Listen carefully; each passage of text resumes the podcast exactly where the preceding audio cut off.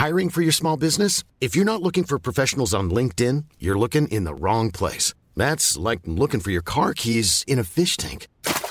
LinkedIn helps you hire professionals you can't find anywhere else, even those who aren't actively searching for a new job but might be open to the perfect role. In a given month, over 70% of LinkedIn users don't even visit other leading job sites. So start looking in the right place. With LinkedIn, you can hire professionals like a professional. Post your free job on linkedin.com slash people today.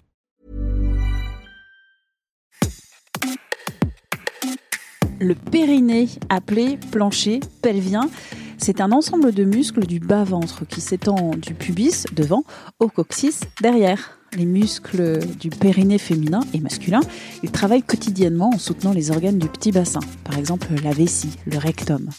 Méconnu, parfois tabou, le périnée féminin, il est très important au cours de la grossesse et de l'accouchement. Accouchement qui peut être à risque en termes de traumatisme, de déchirure.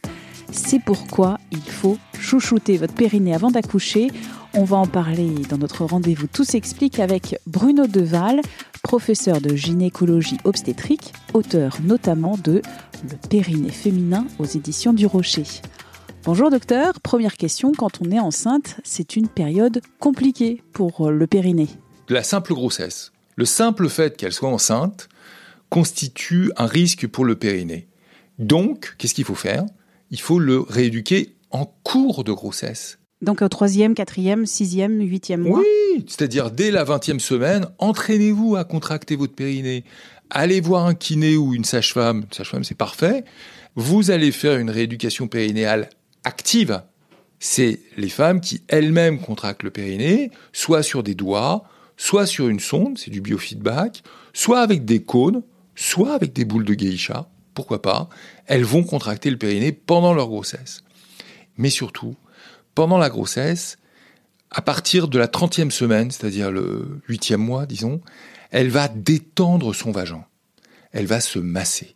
Comment on se masse? On se masse avec le pouce, la face palmaire du pouce.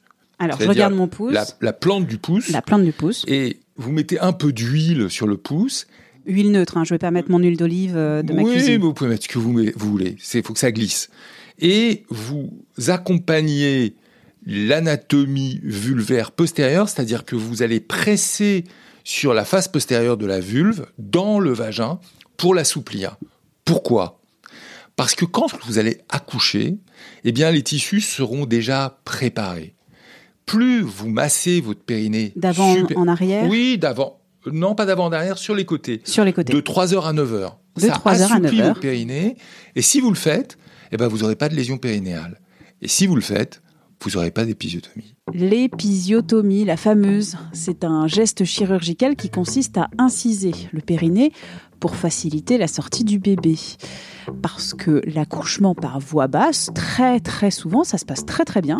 Et puis il y a des fois, il y a besoin d'aide, d'instruments pour expulser le bébé, notamment l'utilisation de forceps.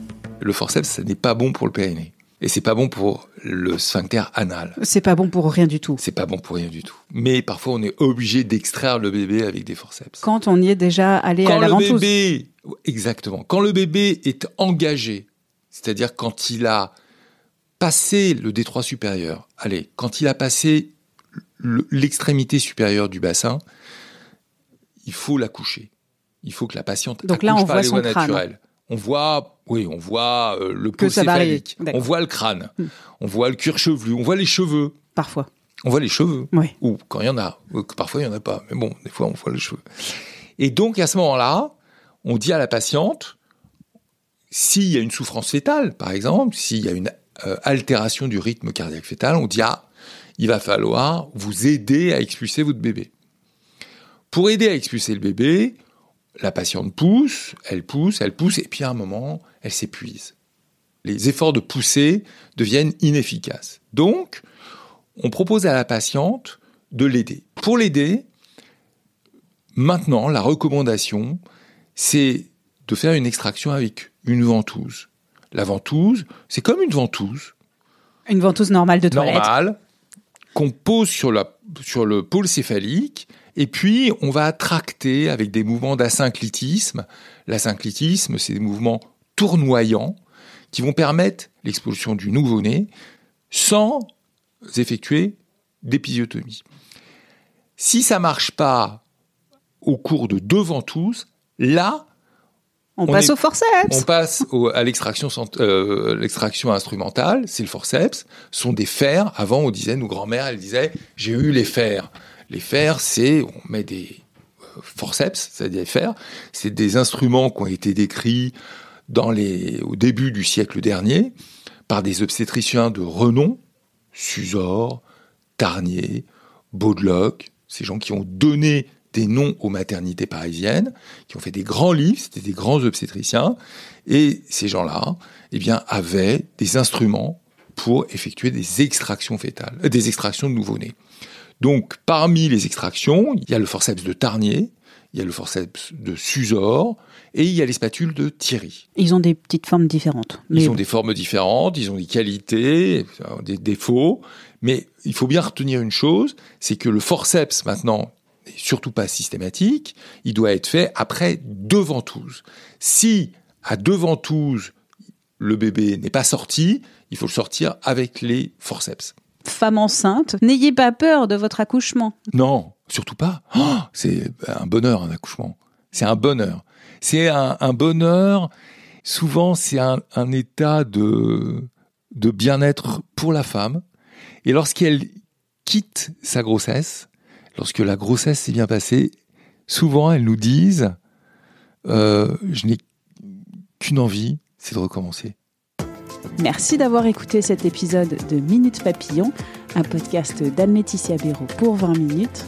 S'il vous a plu, n'hésitez pas à en parler autour de vous, à le partager sur les réseaux sociaux. Abonnez-vous gratuitement à ce podcast sur votre plateforme ou appli d'écoute préférée comme Apple Podcast ou Spotify. À très vite et d'ici la bonne écoute des podcasts de 20 minutes comme L'été dans vos oreilles.